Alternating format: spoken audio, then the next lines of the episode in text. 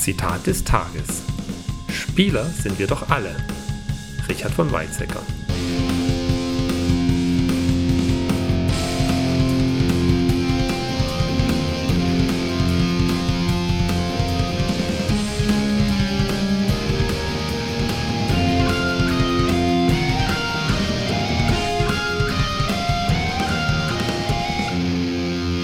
Ja, hallo, ich bin Tobias von Pelfast.de und wir sitzen heute hier in illustrer Runde zusammen. Gegenüber von mir sitzt der Rainer Stockhausen von DLP Games und wir haben noch als Sidekick, wie er sich selbst bezeichnet hat, den Jürgen Kahler von der Spielbarcom dabei. Und wir wollen uns heute mal ein bisschen unterhalten, welche Neuheiten DLP Games plant im Rahmen des Spiel Digital, aber auch darüber hinaus ein bisschen und wollen uns dann einfach mal zeigen und erklären lassen, was ihr denn so plant. Deswegen würde ich sagen, Rainer, was ist denn euer großes Ding dieses Jahr, diesen Herbst, mit dem ihr ins Rennen geht? Ja, hallo erstmal und ähm, wir haben äh, vier Spiele diesmal.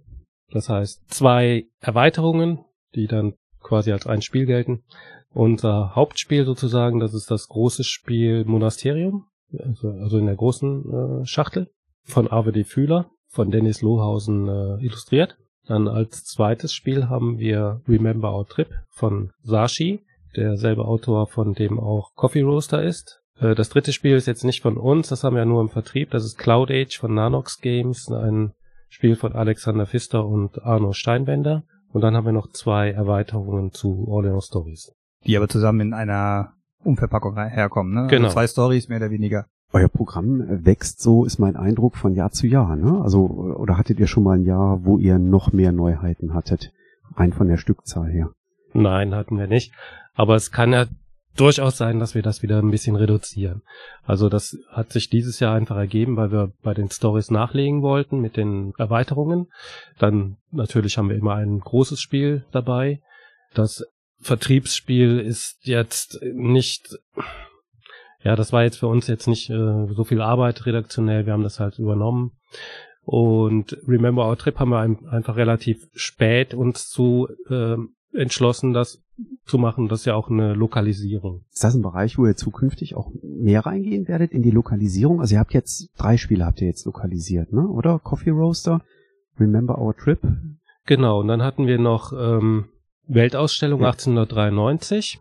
Muss mal überlegen, das waren sie, glaube ich. Nee, Yoko- Yokohama hatten wir ja noch. Oh ja, stimmt, das war ja auch eine Ja, Lokalisierung. genau. Eigentlich wollten wir das nicht machen, weil das, ja, wir haben mit unseren eigenen, Spiel, eigenen Spielen haben wir natürlich mehr Erfolg durch die äh, Lizenzierungen. Also da ver- vergeben wir selber Lizenzen. Aber es kann also durchaus sein, wenn wir da Potenzial sehen. Äh, Remember Our Trip ist jetzt wahrscheinlich nicht ein Spiel, was, äh, was sich so riesen, riesengroß verbreitet. Aber Coffee Roaster war sehr erfolgreich und Yokohama war auch lief auch sehr gut, war ja, ist ja auch bei Boardgame Geek in den Top 100. Und das Remember Our Trip ist, glaube ich, jetzt vor der Messe schon bei einigen Bloggern so ein ganz heißer äh, Kandidat, den ganz viele sich anschauen wollten, was ich so mitgekriegt habe. Sind zumindest diejenigen, die ein bisschen über den deutschen Tellerrand hinausschauen. Ich glaube, hier in der deutschen Blase, nenne ich es mal, ist es jetzt noch nicht wirklich angekommen oder verbreitet. Aber für von den Kollegen, von denen ich auch weiß, die so ein bisschen nach außerhalb gucken, äh, ist das durchaus auf dem Schirm und ähm, die ersten Eindrücke waren ganz gut, die wir gehört haben. Also deswegen vielleicht ähm, Geheimtipp wäre vielleicht übertrieben, aber ähm, lassen wir uns mal überraschen, wie sich das entwickeln wird. Ja, ich denke, die japanischen Spiele sind ja auch immer zu Messezeiten relativ begehrt. Also gibt's ja auch diese Japan Brand, die immer vor der Messe oder am ersten Messetag sofort ausverkauft sind. Die haben natürlich nicht viel Stückzahl dabei, die haben 50 Stück von einem Spiel dabei. Aber da ähm, laufen auch die Verlage immer relativ früh hin, um zu gucken, ob es da was gibt, was sich eventuell lizenzieren lässt. Was macht denn Remember Our Trip? Also welche Art Spiel muss man sich denn darunter vorstellen? Ja, das ist ein Legespiel im Prinzip. Also man hat ähm, eine, eigentlich eine, eine Spielart, die im Moment relativ äh, begehrt ist oder die ein bisschen verbreitet ist im Moment, so ein Puzzlespiel. Aber das Besondere ist halt, dass man da nochmal so eine, einen Spielplan in der Mitte hat, wo die Erinnerungen sozusagen ähm, fixiert werden. Dadurch gibt es einen ganz netten Verlauf. Also man baut auf seinem eigenen Spielplan verschiedene Gebäude kann man bauen, Hotels, Restaurants, Sehenswürdigkeiten. Und immer wenn so ein Gebäude fertiggestellt ist, wird das auf dem mittleren Spielplan als Erinnerung, als gemeinsame Erinnerung fixiert. Diese Fertigstellung, die bringt einmal Zusatzpunkte und dann kann man aber an der Stelle nichts anderes mehr bauen. Ist aber dann zugleich eine Vorgabe für die anderen Spieler, wenn sie da genau so wieder diese Gebäude bauen, dass sie mit den in der Mitte äh, zusammenfallen, dann bekommen sie auch diese Zusatzpunkte. Du hast gesagt, es gibt zwei Spielpläne. Ich weiß jetzt nicht, wie weit die sich mechanisch unterscheiden, aber zwei Städte in dem Sinne. Ähm, das heißt, man könnte sich theoretisch auch vorstellen, weit in die Zukunft geguckt, ähm, dass man da mehr oder weniger auch andere Städte mit, mit in anderen Editionen reinsetzt. Ist sowas äh, angedacht, geplant? Oder sagt man, naja, wir, das Spiel steht für sich erstmal und ähm, so weit in die Zukunft könnt ihr noch gar nicht gucken. Ihr konzentriert euch erstmal darauf, dass dieses Spiel gut vertrieben wird. Theoretisch kann man die anderen Städte kann man sich natürlich vorstellen, dass man da weitere Spielpläne macht, aber ich glaube nicht, weil die, weil der Mechanismus bleibt ja im Prinzip auch auf beiden Spielplänen gleich. Die unterscheiden sich so ein bisschen. Auf dem einen ist ein Fluss und auf dem anderen ist ein Küstenabschnitt, wo man nicht bauen kann und das könnte man natürlich noch ein bisschen variieren, aber ich glaube, wenn jemand, wenn einem das Spiel gefällt, dann kann man mit diesen beiden Spielplänen hat man eigentlich auch ein bisschen Variation drin und ähm, das Ambiente wäre natürlich ganz nett, wenn das, wenn, wenn man das jetzt noch für andere Städte hätte, aber ich glaube, dass der Mechanismus auch bei den meisten Spielern im Vordergrund steht. Genau. Und das ist eigentlich auch ein bisschen zu groß, um zu sagen, das ist so ein Mitnehmspiel, was man irgendwo, ich hatte mal, oh, vor zwei Jahren war das, glaube ich, bei einem japanischen Verlag, die hatten auch so ein ganz kleines Kartenspiel auf verschiedene Städte, da war es lustigerweise auch Kyoto, weiß ich gar nicht mehr, Kyoto und jedenfalls wurde dann, das waren so kleine Kartenpacks und da kann man sich natürlich vorstellen, okay, die kann man lokal äh, sehr, sehr gut vertreiben, weil es dann einfach ähm, Stadtmarketing-mäßig ist. Ähm, das ist natürlich hier bei der Schachtelgröße dann doch ein bisschen too big. Ja, ich glaube, also theoretisch ist das ja auch wieder denkbar, dass jetzt irgendwie eine Stadt kommt und sagt, wir hätten gern das Spiel aber jetzt mit unserer Stadt, damit wir so ein bisschen Marketing dafür machen können. Ja, das kommt relativ selten vor. Wir hatten das ja auch ein bisschen bei Coffee Roaster probiert. Wir sind dann Kaffeeröstereien herangetreten und äh, das Spiel kann, könnte man ja auch im Prinzip ähm, individualisieren, aber wenn man da jetzt nicht den, den, den Zugang hat, dann ist das doch re relativ unwahrscheinlich. Ich hätte ja eine Idee, ne? Man könnte ja die beiden Städte Herzogenrath und Kerkrade nehmen die kennt jetzt kein Mensch, äh, außer uns dreien, weil wir genau da gerade sitzen. Denn äh, euer Bürogebäude hier ist ja genau auf der deutsch-niederländischen Grenze äh, genau. in Herzogenrath. Äh, und Herzogenrath ist eigentlich eine Stadt mit dem niederländischen Kerkrade. Da läuft halt nur eine Landesgrenze mittendurch. Also das wäre ja was, was man herausgreifen könnte. Aber das wünsche ich mir natürlich nur als Herzogenrather. Ja, hier in das Bürogebäude kommen ja öfters auch Prominente, also auch ab und zu mal ein Minister und dann könnte man ja vielleicht mal schauen oder Bürgermeister, vielleicht kann man mit denen mal sprechen, ob das möglich ist. Ja, der Dr. Fadavian, der jetzt hier gerade neu am Start ist, ich werde ihn bei nächster Gelegenheit drauf ansprechen. Ja, schön. ja, prima. Magst du uns vielleicht auch mal was zu den Stories erzählen von Orléans? Ja, die Story Nummer drei, die heißt Die Siedler und die ist ja schon im März, glaube ich, als äh, PNP-Version zum Download veröffentlicht worden. Ähm, haben wir damals gemacht, äh, als dieser Lockdown kam, haben wir gesagt, okay, war eigentlich geplant für den Herbst, zusammen mit der vierten Story in einer Box, aber wir machen das jetzt für die Spieler, die zu Hause bleiben, damit die noch ein bisschen was zum Ausprobieren haben. Das ist im Prinzip die Vanilla-Version von äh, das erste Königreich. Das heißt, es ist eine Version, die im Prinzip ähnlich im Verlauf ist wie das erste Königreich, aber kürzer und auch im Euro-Style. Das heißt also, man sammelt Punkte und es ist dann insofern stärker wieder wie das ursprüngliche Orléans. Also man hat ähm, verschiedene Strategien, die, die, die man verfolgen kann und am Ende gewinnt derjenige mit den meisten Siegpunkten. Die Story Nummer vier ist eine reine Vier-Personen-Story, ähm, die heißt England gegen Frankreich oder England versus Frankreich. Und da spielen also zwei Spieler, die zufällig die Karten Frankreich zugelost bekommen, gegen zwei Spieler, die die Karten England haben. Ist so ähnlich wie bei ähm, Gut, alle Doppelkopf fast schon. Genau, so ähnlich wie bei Doppelkopf. ähm, zwei gegen zwei, die am Anfang nicht wissen, wer jetzt gegen wen spielt. Jede, jedes Team hat eine Aufgabe, eine größere Aufgabe, die ausgelegt wird, also auch aus dem Stapel zufällig ausgewählt. Und dann gibt's noch, bekommt noch jeder eine, eine Wertungskarte, also zwei Wertungskarten, davon sucht er sich eine aus. Diese Wertung, die am Ende mit einfließt, die kennt aber nur der eine Spieler, der die bekommen hat. Also jeder Spieler hat eine, weiß eine Wertung, die am Ende mit einfließt. Ähm, Im Laufe des Spiels kann man so ein bisschen aus dem Spiel der anderen schließen, ob die zum Team gehören oder nicht. Aber es klärt sich dann auch im Verlaufe des Spiels immer dann, wenn man in eine höhere Epoche aufsteigt. Also es gibt insgesamt nur drei, das heißt, gibt zweimal einen Aufstieg.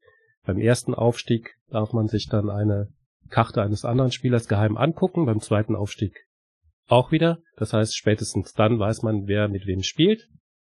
Das Spiel ist zu Ende. Es gibt zwei äh, andere Bedingungen und die eine Bedingung ist aber, dass äh, ein Team die Teamaufgabe gelöst hat und dann am Ende der Runde sagt, so, wir haben die gelöst und jetzt ist das Spiel zu Ende. Es gewinnt aber nicht derjenige oder das Team, das die Teamaufgabe gelöst hat, sondern es werden dann die Punkte gezählt. Es kann also durchaus sein, dass das Team, das als erste die Teamaufgabe gelöst hat, verliert. Und man kann das auch nicht so genau abschätzen, weil ja die geheimen äh, Wertungen noch mit einfließen. Ähm, was für eine ungefähre Spieldauer setzt du da an?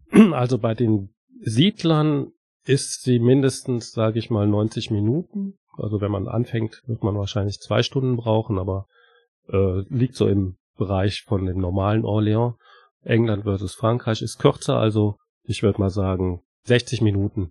Wie kamst du auf diese besondere Idee? Ich kann mir vorstellen, dass in deinem Kopf noch einige Stories äh, herumschwirren, aber ich finde das schon äh, sehr, sehr spannend, dieses Prinzip und ähm, ähm, Orleans Stories hat ja jetzt nicht den, den allerbesten Ruf gehabt im ersten Aufschlag, sage ich jetzt mal. Deswegen finde ich ja sehr, sehr gut, dass du da weitermachst und ähm, auch, auch weiterhin Mut beweist. Was hat dich da gereizt, dieses, dieses Szenario zu entwickeln? Meinst du jetzt die Story 4? Ja, Story 4. Also, das ist ja eigentlich die ursprüngliche Idee von den Stories überhaupt gewesen, dass wir gesagt haben, oder ich halt gesagt habe, ähm, ich will jetzt nicht ein Euro, ein Euro Spiel nach dem anderen machen, wo jetzt ähm, immer wieder Punkte gesammelt werden, sondern ich will mal ganz andere Sachen machen. Das ist auch ähm, so ähnlich wie, sagen wir mal, ein Autobauer, der jetzt ein erfolgreiches Auto hat, wie ein Golf oder so, der bringt dann auch ein Cabrio raus und dann sagen die Leute auch nicht, ja, ist aber jetzt teurer als ein Auto hat noch nicht mal ein Dach und ist dann noch teurer. das ist ja ungefähr so, wie die Kritik äh, aussah bei All Your Stories. Also es ist natürlich so ein bisschen, bisschen Special Interest, die einzelnen Stories. Jeder kann sich das dann im Endeffekt ein bisschen aussuchen, was er gerne spielt. Also die Story 4 ist halt so, natürlich Doppelkopf ist ein Spiel, auch früher immer eins meiner Lieblingsspiele gewesen. Schwirrt mir eigentlich auch, seit ich irgendwie mich mit Spielen befasst habe, im Kopf herum sowas zu machen mit einem, mit einem großen Spiel, mit einem Brettspiel. Und insofern ähm, war die, lag die Idee dann irgendwie auch nahe, das mal umzusetzen. Ja, ich finde ja gerade dieses Baukastensystem im Endeffekt von Only Stories das Interessante. Man hat im Endeffekt eine äh, Material, was man eben für andere für andere Spielarten mehr oder weniger benutzen kann und ähm, deswegen bin ich ja weiterhin sehr gespannt, was, äh, was uns da noch erwarten wird. Also ich drücke dir die Daumen, dass es ähm, durchaus auch aus, aus Verlagssicht äh, interessant bleibt, weil ich finde das schon sehr, sehr spannend. Gut, ich bin auch bekennender Orleans-Fan, das sage ich schon immer. Äh, fand auch damals sehr, sehr gut, dass du Invasion als erste Erweiterung gemacht hast, die eben nicht dieses typische ich, ich mache mehr von dem gleichen, sondern äh, machst einen ganz neuen anders und ähm, so sehe ich halt auch hier bei All Your Stories, dass es ähm, einfach wäre quasi dasselbe Spiel mit einem leicht veränderten, aber schon immer die gleichen Mechaniken oder die gleich, das gleiche Gefühl zu entwickeln, sondern dass du wirklich sagst, nee, ich möchte eigentlich ähm, aus eigenem Interesse, dass das äh, spannend bleibt, dass da was passiert. Deswegen drücke ich da die Daumen und bin mal gespannt, was noch weiter passiert. Das muss man jetzt abwarten. Also ich denke, mit den beiden Stories muss man mal sehen, wie die Kritiken sind. Die Story Nummer drei ist natürlich auch so ein bisschen äh, Reaktion auf die Kritik, dass wir da, oder dass ich da gesagt habe, ähm, wir machen wieder was mit Punkten und es gab ja auch die Vorschläge oder die Ideen, dass welche gesagt haben, das ist im Prinzip, finden wir das gut, aber es ist zu lang. Okay, ich wollte ja was Episches auch machen, ähm, aber viele haben gesagt, es ist zu lang und wir vermissen das Punktezählen und dann haben wir das so ein bisschen, also die Story 1, das erste Königreich, ein bisschen reduziert und dann eben auf Punkte sammeln das ist ja so ein Spielkonzept, wo ich als äh, Laie äh, mir vorstellen könnte. Ich weiß nicht, äh, deswegen die Frage an dich, dass sich bei so einem Konzept und bei so einem bei so einer Spielidee, die dahinter steht, äh, sogar andere Autoren bei dir melden und äh, sagen, ich habe hier eine Idee, das wird super auf Orléans passen. Ähm, würdest du auch äh, äh, ja, Erweiterungen von anderen äh, damit aufnehmen? Es ist so ein Produkt, wo ich mir das extrem gut vorstellen könnte, dass bei dir das Telefon klingelt oder E-Mails reinkommen. Äh, liege ich da völlig falsch oder äh, gab es das schon mal? Ja, also dass das Telefon hier ständig klingelt, das passiert jetzt nicht. Es ist eigentlich auch so, dass sich keiner meldet. Es gibt doch, es gibt einen, mit dem ich auch mal ähm, jetzt wahrscheinlich was versuche zusammen zu machen. Dann gab es ja auch die Brands, die bei der Invasion, die haben ja auch das wichtigste Teil von der Invasion, da sind ja mehrere ähm, Module drin, beigesteuert. Da bin ich allerdings auf die zugegangen. Ich weiß nicht, woran es liegt. Im Prinzip bin ich dafür auch offen, aber es meldet sich eigentlich jetzt keiner direkt. Ist vielleicht auch unter Autoren so ein bisschen, dass man da eher erwartet, dass ein Verlag auf einen zugeht, als dass man, also um eine Erweiterung zu machen oder um bei einem erfolgreichen Spiel mitzumachen, glaube ich. Hm. Ja, okay. Ja, das kann sein. Also für die Stories hat sich jetzt auch noch keiner gemeldet, aber für, ähm, für das normale Orléans, also da gibt's jemanden, hab ich ja eben schon gesagt. Ja. Ja, und dann würde ich sagen, gucken wir nochmal auf die, haben wir von, das Pferd von hinten aufgezäumt, so ein bisschen, nur von klein nach groß. Ich glaube, dann müssten wir jetzt über Cloud Age sprechen, oder? Wie sieht die interne Gewichtung bei dir aus? Ja, können wir machen, können, können wir gerne machen. Cloud Age ist ja eigentlich ähm, ein Spiel, was in, jetzt Nexus, glaube ich, heißt es, äh, der österreichische Verlag. Nanox. Nanox, genau, Entschuldigung. Ähm, genau, das ist der Punkt. Also der Cloud Age wird bei, bei Nanox veröffentlicht, einem neuen Verlag, der in Österreich sich gegründet hat, glaube ich, im Umkreis von Wien. Durch, durch die Autoren mehr oder weniger, glaube ich, zusammengelegt. Ich weiß gar nicht genau, wie die Vorgeschichte war, müsste man fast mal einen eigenen Podcast mit denen machen, eine eigene Radiosendung. Aber die Zeit ist auch bei uns endlich. Wie kam das Spiel zu dir? Über den Alexander Pfister, weil wir ja letztes Jahr schon Maracaibo in Vertrieb genommen haben und der war auch sehr zufrieden damit und insofern haben wir dann uns wir, ste äh, wir stehen eigentlich auch im ständigen Austausch und da hat sich das einfach so ergeben. Maracaibo war, glaube ich, wirklich ein großer Erfolg am Markt. Ne? Das ist ziemlich gut angekommen. Ja. ja. Auch in der Breite, obwohl es ja ein Heavy Spiel ist. So ist, glaube ich, die Kategorie. Also ich bin aus der Kategorie raus, aber äh, ich glaube, Heavy nennt man sie, ne? Heavy Heroes. ich, ich nenne sie gerne Expertenspiele eigentlich in dem Sinne. Also ich mache mal, versuche immer so, bei mir sage ich immer Expertenspiele, Kennerspiele, Familienspiele. Das ist so meine Dreier-Randfolge. Ich sehe Maracaibo so ein bisschen zwischen Expertenspiel und Kennerspiel. Es ist halt einerseits, ja, es ist immer schwierig, sage ich jetzt mal. Ich finde es immer wahnsinnig schwierig zu erklären. Also das ist so eines der Spiele, weil ich, die ich am unliebsten erkläre, weil ich nicht weiß, wo ich anfangen soll. Oftmals ist es aber so, dass so dieser berühmte Aha-Effekt dann doch recht schnell eintritt und dann ist es doch relativ flüssig zu spielen. Also es ist jetzt ähm, nicht so, dass man, also wenn man mal im Spiel drin ist so die ein, eine Runde gedreht hat, weiß man eigentlich genau, weiß man genau, auf was man eigentlich zu achten hat. Und das ist für mich schon so ein Punkt. Äh, bei vielen anderen Spielen geht es mir so ein bisschen anders, dass ich so ein Spiel erklärt bekomme und dann fange ich an dann mittendrin, fangen dann einmal die weiteren Fragen an. Moment mal, was wäre, wenn ich das so mache und so mache? Das ist bei Maracaibo bei mir und bei den Leuten, mit denen ich immer gespielt habe, eigentlich nicht so gewesen, sondern da war man am Anfang eher erschlagen, weil man nicht wusste, auf was man hinaus will. Aber es hat sich dann eigentlich im Spiel dann relativ äh, schnell ergeben.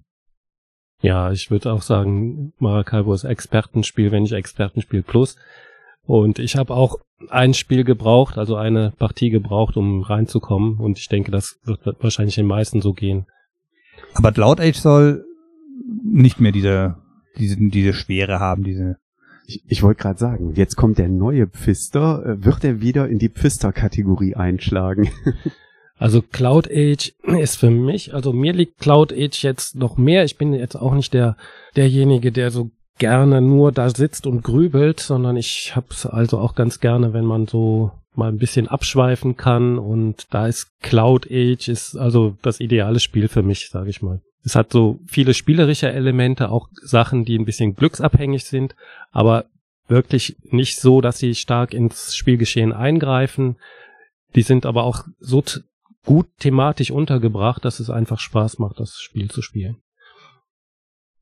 Was sind denn so die Kernmechanismen, die da drin stecken? Also was, äh, was bewegt uns, was, was treibt das Spiel voran? die Hauptmechanismen. Es gibt viele Dinge, die man von Alexander Pfister kennt. Also die sind, äh, man muss auch dazu sagen, es ist ja noch ein Co-Autor, Arno Steinwender dabei. Und so wie ich es verstanden habe, ist es wohl die ähm, Arno Steinwender war sozusagen derjenige, der am Anfang daran gearbeitet hat und ist eher einer, der Familienspiele macht, hat dann mit Alexander Pfister zusammen das Spiel entwickelt und dann hat es sich halt von von seiner Komplexität her so entwickelt, dass es nicht mehr in den Familienbereich ging und dann hat Alexander Pfister das mehr oder weniger dann übernommen. Ähm, was ich daran interessant finde, es gibt einen Plan, wo man mit seinen Ballons oder ähm, Zeppelinen reist und das ist so ein Element. Also man kann verschiedene Dinge verbessern. Also es ist ein bisschen Engine, Engine Building drin und äh, unter anderem kann man dann seine Zugweite verbessern, wie weit man mit dem Ballon fahren kann. Und da gibt's immer wieder Felder, wo man verschiedene Boni abgreifen kann. Ähm, also es gibt auch, es gibt verschiedene Dinge, wo, worauf man sich konzentrieren kann, seine Strategie aufbauen kann. Man kann äh, kämpfen, Kampfpunkte erweitern, seinen Zeppelin ausbauen, Ich glaube, eine Kampagne ist auch wieder mit dabei. Also dann kommt wieder der, der Pfister durch. Also es gibt sozusagen, man kann es auf drei Stufen spielen. Also die erste Stufe ist die einfache Stufe, die, bei der zweiten kommen dann noch Elemente dazu. Und bei der dritten hat man dann das komplette Spiel. Insofern ist es dann auch ein bisschen, ähm, sagen wir mal, familientauglicher, weil man dann einen leichteren Einstieg hat, wenn man die erste Stufe spielt. Und wenn man die dritte Stufe spielt, ist es schon ganz komplexes Spiel. Ah ja, was ich noch sagen wollte, was jetzt vielleicht auch schon sich ein bisschen rumgesprochen hat, was noch interessant ist an, an Mechanismus, ist, dass man Rohstoffe bekommt, die wählt man dann auf einer die sind auf einer Karte abgebildet, aber man kann die Karte nicht komplett erkennen. Die sind also in so Sleeves, wo so Wolken drauf sind und dann schätzt man also ab, ob da jetzt, es gibt immer einen Rohstoff, von dem es am meisten gibt. Von dem gibt's dann drei Stück, dann gibt's einen, von dem gibt's zwei und den dritten davon gibt's einen. Und da schätzt man dann ab. Klingt nach einem interessanten Element, was da drin steckt, ja. Genau, und dann würde ich sagen, gehen wir jetzt zur Zielgeraden und wahrscheinlich auch so, was den Komplexitätsgrad geht. Äh, du schüttelst gleich im Kopf. Wie, wie schätzt ihr euer also Monasterium ist jetzt auch nicht das überkomplexe Spiel. Ähm, vor allen Dingen vom Einstieg her ist es relativ einfach. Also nicht total einfach, aber ähm, man kommt sch schnell rein. Aber es gibt halt auch sehr viele Möglichkeiten. Insofern ist es schon komplex. Ähm, welche Kategorie müssen wir das Spiel einordnen? Naja, Kennerspiel würde ich jetzt sagen. Wahrscheinlich schon ein bisschen über Kennerspiel, aber jetzt kein, ist kein Maracaibo. Nee, mir ging es jetzt eher so um Mechanismen, wie, in welchem Bereich wir das dort einordnen müssen. Auch wieder ein Mix aus Bekanntem. Der Rainer, ähm, der Rainer macht ein, äh, ein ganz schiefes Gesicht. Da, da merkt man schon, das passt nicht einfach so in Kategorien rein ja, anscheinend. Ich, ich überlege, also es sind viele, viele Sachen sind drin, die man halt, ähm, ähm, ja, die, die auch bei anderen, anderen Spielen drin sind. Also es gibt eine, es gibt viele verschiedene Wertungen, die dann auch äh, Strategien bestimmen. Aber das Interessante oder das Neue vom Mechanismus ist halt ein Würfel Einsetz- und Aktionsmechanismus. Das heißt, man würfelt erstmal Reihe um und setzt Würfel auf Aktionsfelder ein. Und wenn man alle Würfel eingesetzt hat, dann Reihe um, immer beginnend beim Startspieler, nimmt man wieder Würfel runter und kann mit diesen Würfeln Aktionen machen. Das ist jetzt ganz interessant, weil man hat neutrale Würfel und persönliche Würfel. Und wenn man jetzt ähm, ein, was weiß ich, das Würfelfeld 3 steht also für eine bestimmte Aktion und man kann von diesem Feld bis zu drei Würfel runternehmen. Das heißt, man kann dreimal die Aktion mit, die für die 3 steht, machen. Aber wenn man eigene Würfel da drin, da liegen hat, dann muss man die immer zuerst nehmen.